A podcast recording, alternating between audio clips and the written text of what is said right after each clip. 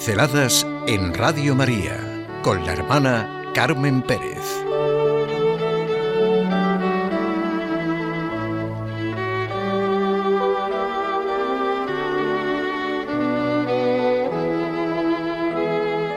¿Usted cree que esto es Lourdes?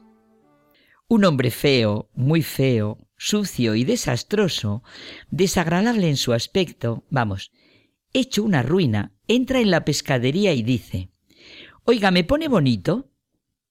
¿Y usted cree que esto es Lourdes?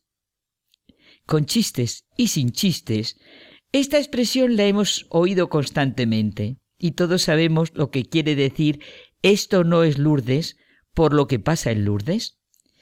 A mí no hace mucho tiempo me lo dijo un médico al preguntarle sobre la intervención que me habían hecho. ¿Y usted cree que esto es Lourdes?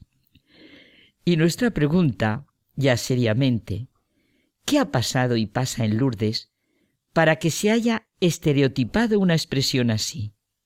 ¿Y qué creo yo que es Lourdes? ¿Qué experiencia me pierdo en mi vida para no tener ojos capaces de ver y un corazón capaz de sentir ante Lourdes, Covadonga, Fátima, Montserrat, Loreto, Chestocova, Guadalupe, pongan nombres de todos los santuarios del mundo. Santuarios de la Madre a la que acuden los hijos.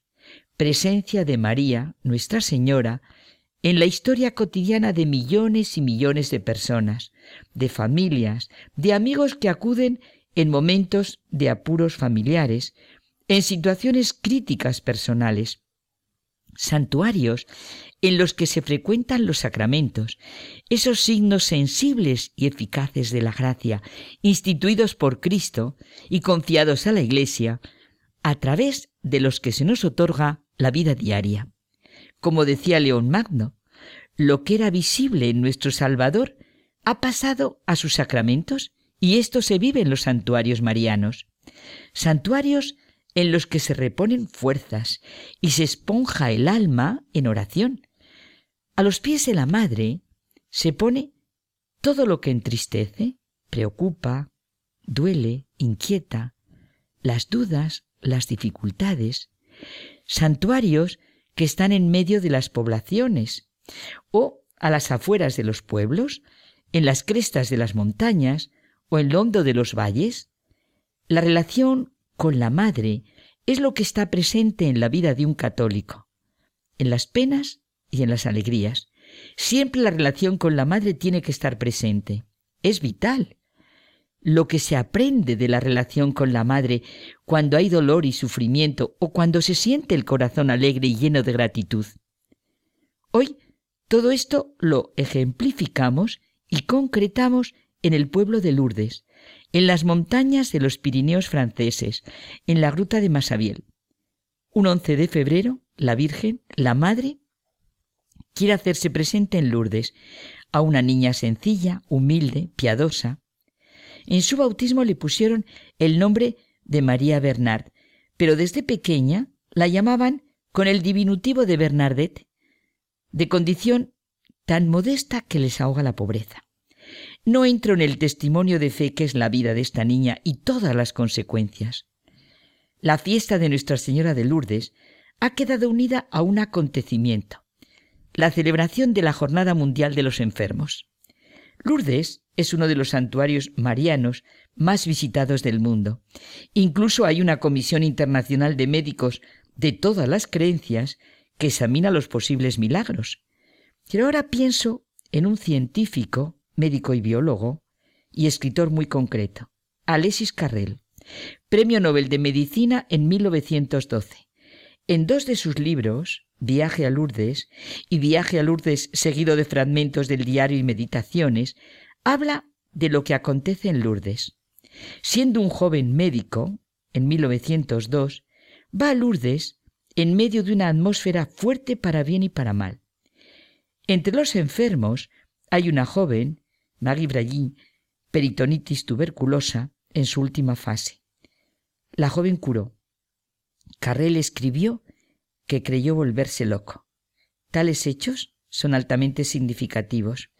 Comprueban la realidad de ciertas relaciones todavía desconocidas entre los procesos psicológicos y orgánicos y demuestran tanto la importancia objetiva de las actividades espirituales que higienistas, médicos, educadores y sociólogos casi nunca han tenido la idea de analizar.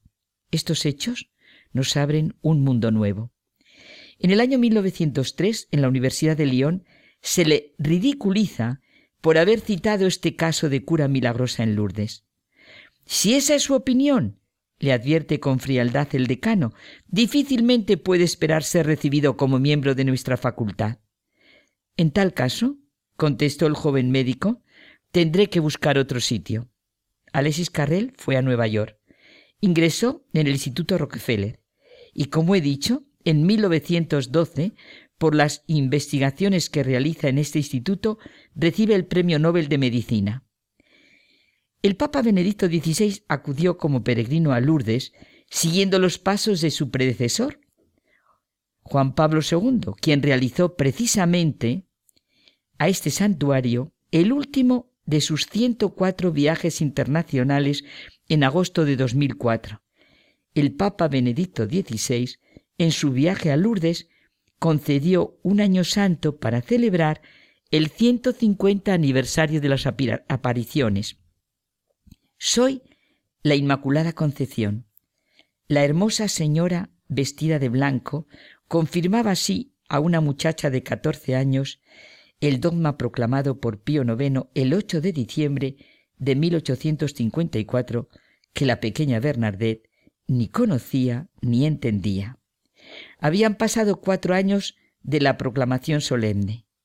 ¿Nos escandaliza la sencillez? La expresión de la fe es la más personal de todas las expresiones. Por nuestra fe entramos ya desde aquí en la eternidad. La vida en todos los sentidos es el triunfo de lo improbable y de lo imposible. Y lo mismo pasa con la fe viva, que mueve montañas y rompe los círculos viciosos.